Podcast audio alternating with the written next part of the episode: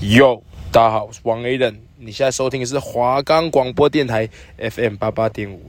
你是我宝贝的话，就去听，Go Go！欢迎收听，还有什么？这边可以听到最丰富的 K-pop 资讯。不管你的本命是谁，都可以透过我们的节目踏上 K-pop 之旅。我们的节目可以在 First Story、Spotify、Apple Podcasts、Google Podcasts、Podcast Cats、Sound On Player 还有 KKBox 等平台上收听，搜寻华冈电台就可以听到我们的节目喽。阿尼亚塞哟，我是蔡心瑜，我是王之仁。哎呦，没错，又是一样，我们我们两个。对，今天没有嘉宾。那、啊、最近你有在做什么事情，什么娱乐吗？我最近啊，上次我们录完那个那个防弹少年团的，嗯，对，然后我就去听柾国的 solo，去听他新歌，这样，哎，很好听，我超喜欢，真的，他那个声音不管唱什么都好听。但是我们今天的救国，我们不是救国，我们今天的主题不是这个。你知道最近有很多新的韩剧跟电影正在播出或是准备要上映的吗？嗯，但最近我特别想要去看一部《日月山怪谈》。哎、欸，那一部不是据说是恐怖片吗？你喜欢看恐怖片吗？我不喜欢看恐怖片啊，我连那个呃外国恐怖片都不行，你知道吗？就是各种恐怖片的安娜贝尔，我就觉得 Oh my God 很可怕。我最讨厌那种突然跑出来的那种，会吓死。啊，你有看过《智月山怪谈》的预告片了吗？它已经有出预告片了耶。我看过，网络上面会流传，就是两两种恐怖，一个是中式恐怖，一个是西式恐怖。那你觉得它是什么的？我觉得它算是西式恐怖诶，因为我们现在还没有看到它的电影是什么。可是我看别人就是有参加首映会的人，他们已经说，就是很多里面会有那种 jump scare 的效果出现，然后跑出来蹦一下吗？对对对，听说这部电影它是有包含一些外星元素啊，时空穿越的元素，还有一些就是比较科幻一点的题材，所以它会让你的人体变得很扭曲。我觉得那种让我看着觉得好痛的感觉哦。啊，有头会断掉的情节出现吗？哎，我看那个预告片，它有一个画面是一个那个女生嘛。那就是他身体被九十度这样转，然后被吸走，我就觉得好可怕啊！这这部电影它是改编自韩国，就是在一九八零年代有一个三大悬案之一的分尸案。那这部电影就是在讲说，呃，女主角的爸爸他曾经在智月山上面失踪，对他造成阴影。这样，他长大之后就跟他自行车社的朋友们一起到那个山上，发生一连串奇怪的事件。这样，这，就是他的剧情。哎、欸，不要这边爆雷！我没有爆雷。我们现在在录音的这个时候，电影还没有上映，所以还是可以期待一下电影的剧情到底怎么样。大家可以等它上映的时候去买第一场的票。我就想买第一场的票啊！真的，我要比大家都更早看完。那、啊、你看完之后要跟大家分享一下心得啊！我可能看完之后我就不敢住我们学校宿舍了吧？阳明山怪谈没有错，阳明山最近不是出了那有关的那种。女鬼桥，对对对对对，哦，那一部也是恐怖片。那星宇，你说我们还有另外一部，也是关于这种自然题材、灾难题材的电影，你想要分享是哪一部啊？最近不是都有什么豆腐渣工程吗？很严重。嗯、然后有一部是《失控隧道》，它是在讲隧道的豆腐渣工程。剧情是呃，男主角他要买蛋糕回去帮女儿庆生。然后开车开进隧道，开到一半，然后那个隧道就坍方。然后我就想说，因为台北不是有那种自强隧道吗？超多。我每次我没有经过自强隧道，我就想说，会不会突然会塌下来？你的变里面那个男主角是吗？那个塌下来很可怕哎、欸。是出来，而且我是摩托车，但是汽车还好一点。而且我看他那个，就是里面有一个片段，他就是不是有一个另外一个女生，她也是受害者。就是男主在被困的时候，他还把自己的水分给那个女生喝。但是那时候是他好像在挖水道，看怎么出去吧，有没有办法自救？因为他已经被埋得很深了。然后。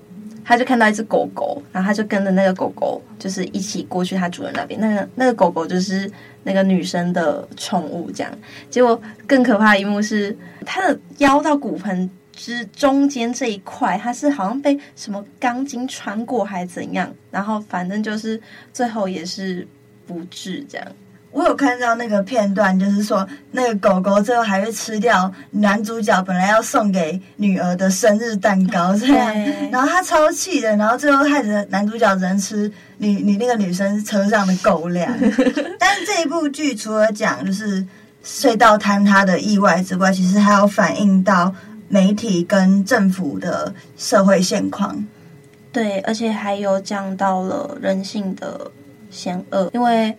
他已经在里面被埋很多天，然后也动用了很多人力和资金进去，大家就都以为他死掉，就是可能大家觉得救出来也不可能活着，反正被埋这么多天了嘛。然后大家就是一直在说，干脆放弃。他老婆还在那边在想说，要不要签放弃救援的切结书。就是我觉得。看完很沉重，可是这一部是很值得二刷的电影。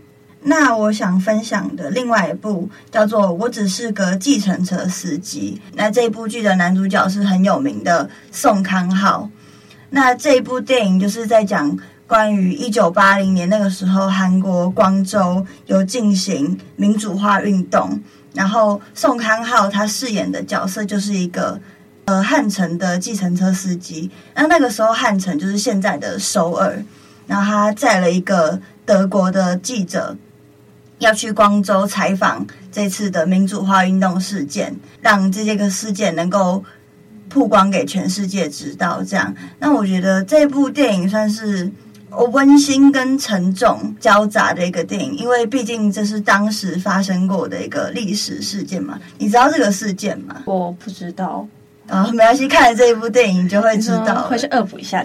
我觉得这部电影，就虽然它是在讲一个历史真实发生的事件，但它不会让你觉得说很直白。它是透过一个小平民的角色，就是那个计程车司机，然后去看到整个社会的现况，就是包含他在途中一开始他可能对这个民主化事件有误解，但是在他经历了真的进到光州，然后看到那个。民主化运动发生的过程之后，他才改变他的误解，然后到最后，他主动去帮助这个德国记者逃出韩国，去到外国，呃，曝光这件事情。因为当时候的韩国其实是封锁了这个事件所有的消息，所以他才要逃到外国去把这件事情报道出来。但是这个计程车司机，就是他把那个德国的记者送出韩国以后。那个德国记者本来有想要留他的联系方式，这样，但是计程车司机就是不想要再跟他有更多的瓜葛，给了他一个假的名字跟假的电话，所以那个德国的记者其实到他过世之前都再也没有找到这个计程车司机，所以我觉得这是一个很值得大家可以去看的电影，了解一下历史背后的意义。这样，那我想问你一个问题，你问。那如果假如说你今天是那个计程车司机，你会不会给那个记者真正的联络方式？我觉得他这样做有他的原因，但是我觉得我应该也是不会给啦，因为毕竟计程车司机他扮演的角色还是一个小小的人物，他做了很大的事情，但是我觉得他可能最后也是想回归平静的生活，所以才选择隐姓埋名这样。好，那我们刚刚分享完电影的部分，我知道心宇你很喜欢看的韩剧，那可不可以跟大家讲一下说，说你最喜欢的韩剧是哪一部啊？那当然是车银优演的《女神降临》喽，我还二刷了，可是《女神降临》真的是很好看。那《女神降临》它一开始就是 Webtoon 上面的漫画去拍成戏剧的嘛？你是先看漫画还是先看剧啊？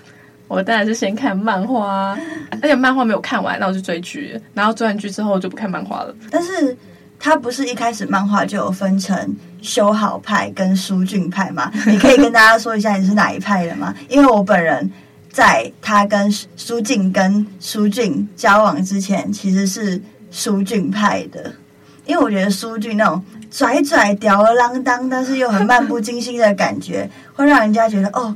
校园男神心动，你喜欢拽拽的男生哦？仅限舒俊，但是看到后来会觉得修豪是男主角是有原因的。那你比较喜欢舒俊还是修豪？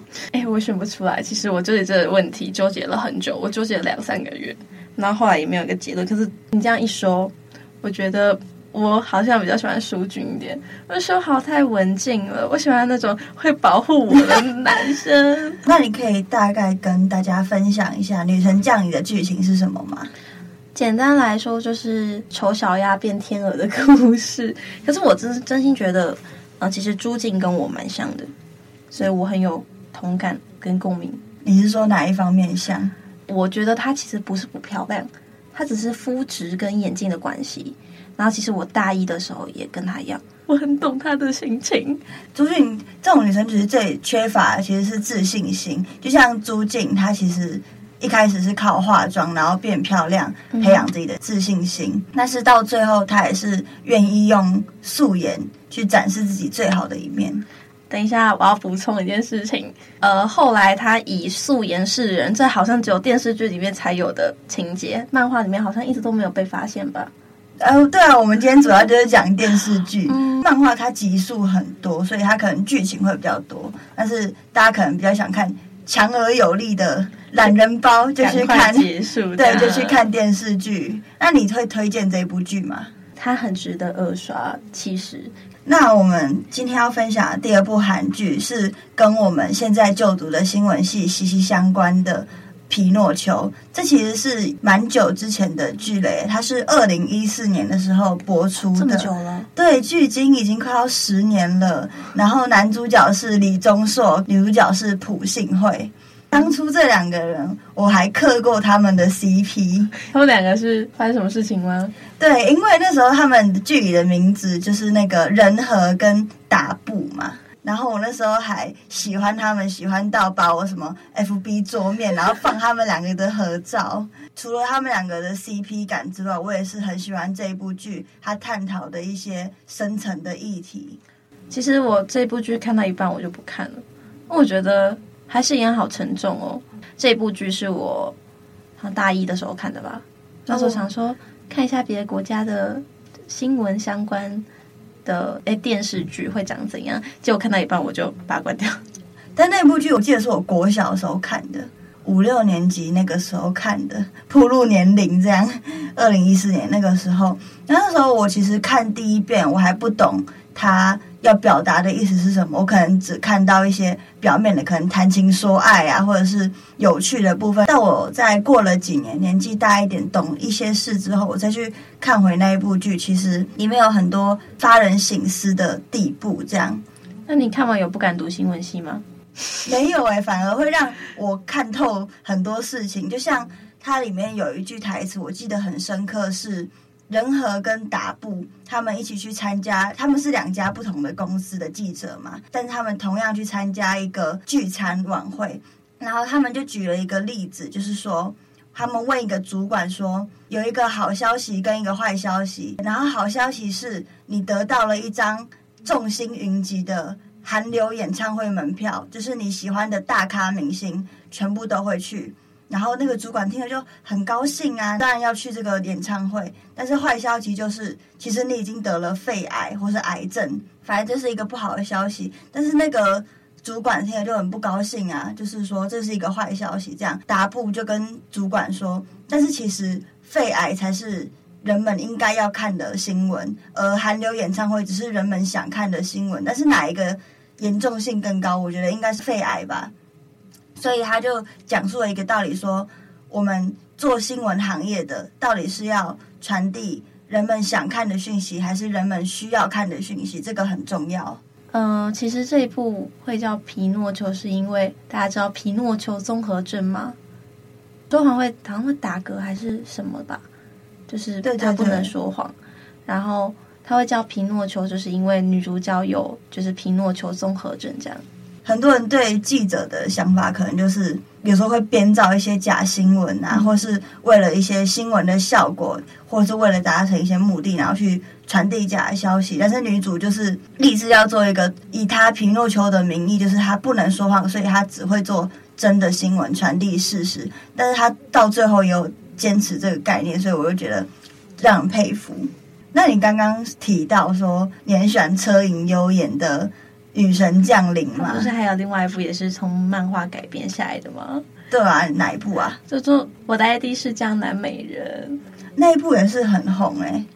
对，也是一样，就是丑小鸭变天鹅，好像这样说不太好，但是我觉得那个女生其实他们选角选的蛮好的，而且其实我觉得她剧情里面说的会帮别人打分，你会吗？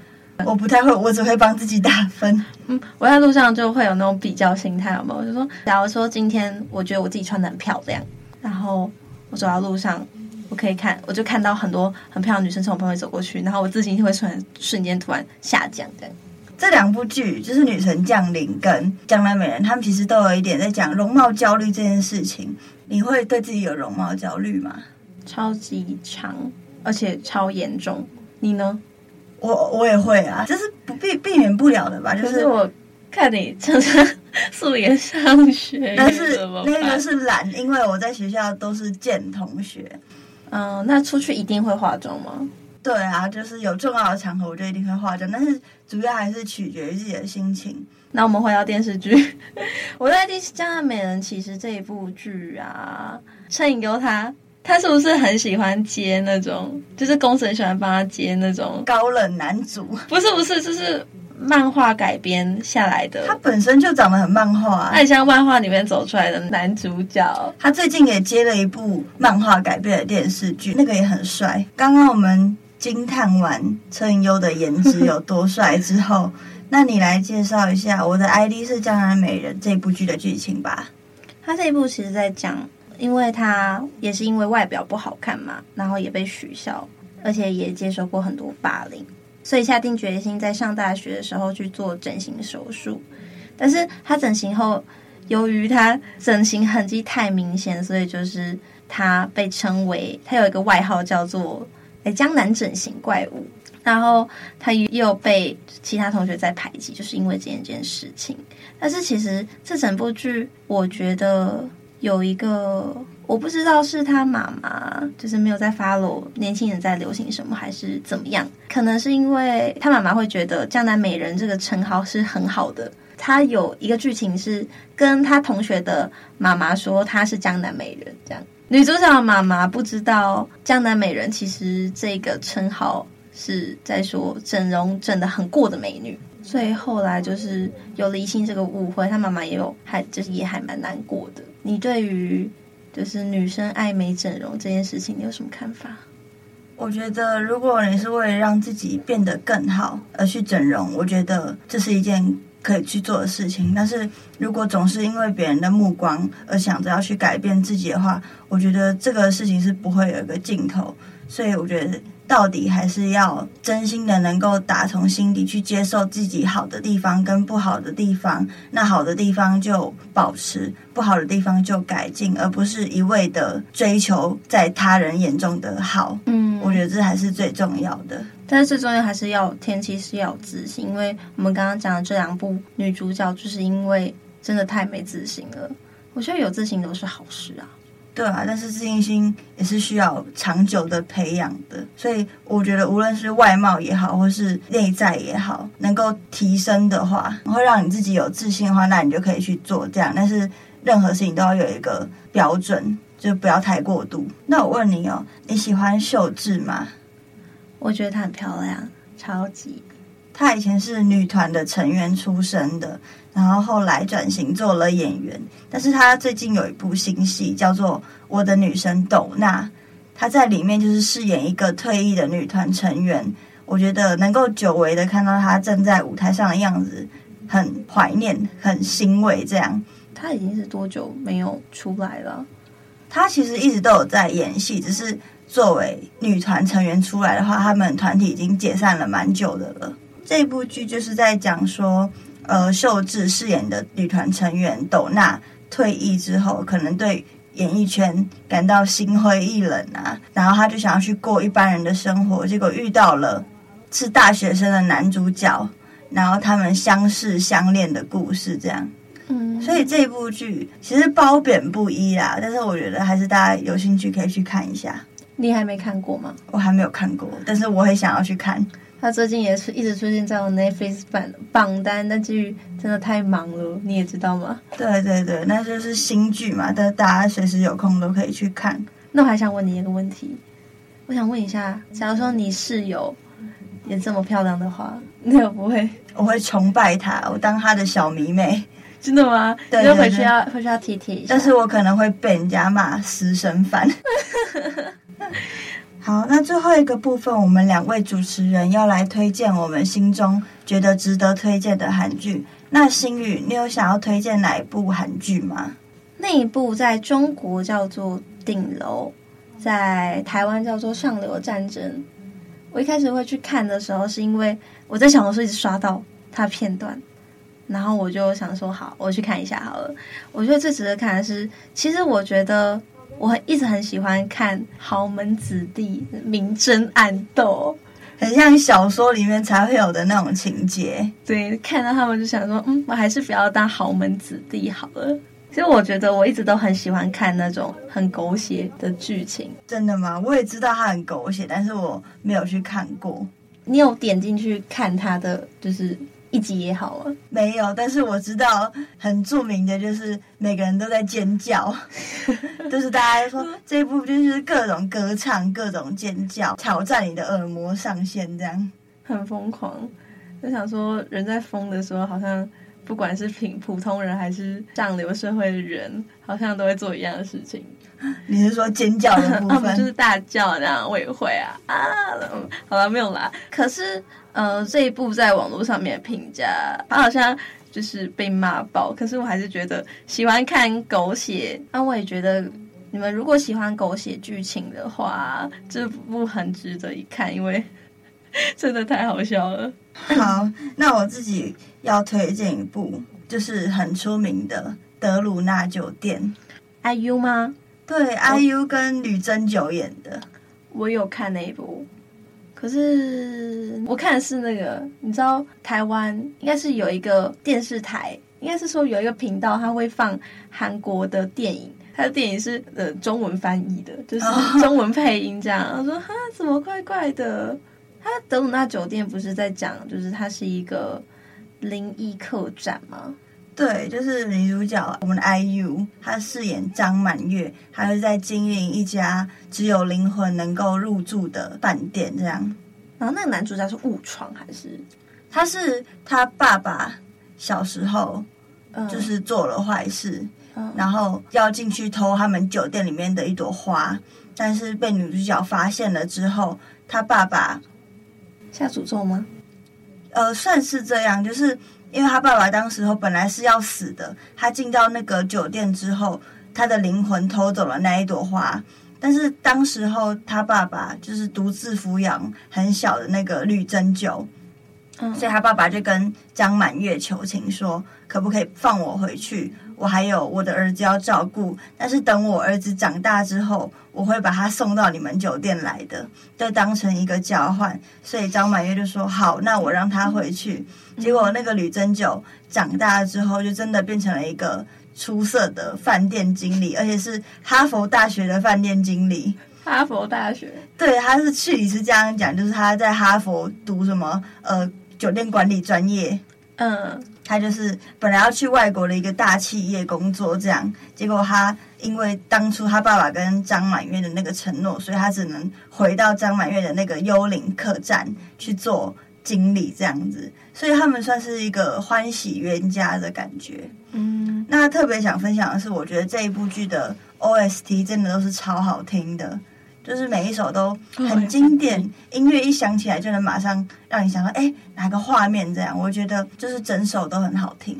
可我觉得整部剧情最酷的是那一只老虎，你有看到那只老虎吗？那老虎好像是那个艺术展厅的雕像。然后他晚上就会跑来跑去。哦，你是说那一幅画，就是画中的老虎，那个也很酷诶。但是这个德鲁纳酒店看到最后，真的是最后一集，我真的是爆哭诶。你知道为什么吗？就是因为酒店里面有一些酒店里面的员工嘛，就是比如说什么经理啊，然后服务生啊，其实他们都是已经过世的灵魂，只是他们的灵魂可能都停留在酒店几百年啊、几十年这样。所以他们都是一直在为这个酒店工作，到最后一集其实就是他们要去转世投胎了。所以张满月主人就是一个一个把他们送走。我觉得那个时候真的是很让人家感动，也让人家很催泪。最后一集是有九十分钟吧，然后我大概哭了八十分钟，因为真的太太难过了，就是要把他们，就是把他可能大家平常是感情很好的一家人呐、啊，现在把他们一个一个送走，这样，所以我就觉得这是一部充满欢笑跟眼泪的一部好剧，可以推荐给大家。泪点是不是很低啊？就是我看到别人哭，我也会想哭。那我现在哭给你看，你会想哭吗？啊、哦，不会，我想打你。好，那这一部呢？不知道大家有没有看过我们的《想见你》台版的《想见你》？它最近是不是改编成韩版的？然后韩版是那个之前他演那个《社内相亲》的男主角安孝燮。他、嗯啊、不是听说那一部剧直接被骂爆吗？虽然我也还没有看，可是我觉得。好像可以看去看看它到底跟我们的台版有什么不一样。不是很有名的，就是那个安孝燮的乞丐造型，就是说跟台版的差太多了吧？台版超帅。有人就是有人 po 出那个截图，就是说安孝燮他老了之后，就是有一幕跟在女主角后面嘛，那个看起来不像男主角，看起来像呃呃猥亵狂。你说暴露狂吗？对对对对，穿那个那个风衣啊，然后有一个胡子跟那个长发，会让人说哦好邋遢不一样。但是我觉得大家还是可以去看一下，就是跟台版的《想见你》到底有什么不一样？看一下韩国的妆造。和台湾妆造到底有什么不同？因为听说好像韩国的妆造一直都很，一直都还蛮厉害的，所以也推荐大家可以去看一下韩版《想见你》跟台版的有什么不一样。人家有他的名字，他不叫韩版《想见》，他叫《走进你的时间》。Netflix 可以看吗？有啊，他一开始他就是 Netflix 独家原创的剧情，这样。嗯、好了，大家回家的时候可以去点开 Netflix 看一下。那大家今天要看的剧要很有很多哎、欸。我们今天已经帮大家统整出近期的剧的名单，对，我觉得大家，可以不用剧荒了。对对对，就是大家可能听完我们的介绍之后，觉得哎，哪个剧情我可能还没有兴趣的，我可就可以去看一下。我觉得其实当中有很多都是对你发起你的醒思的，我觉得很很不错。这样，所以大家可以就是从头看到尾，全部看一遍这样。那我们今天的还有什么，就到这边结束喽。之后，我们也会为大家带来更多有趣丰富的 K-pop 相关内容哦。那我们到这边，拜拜，大家再见，我们下次见啦。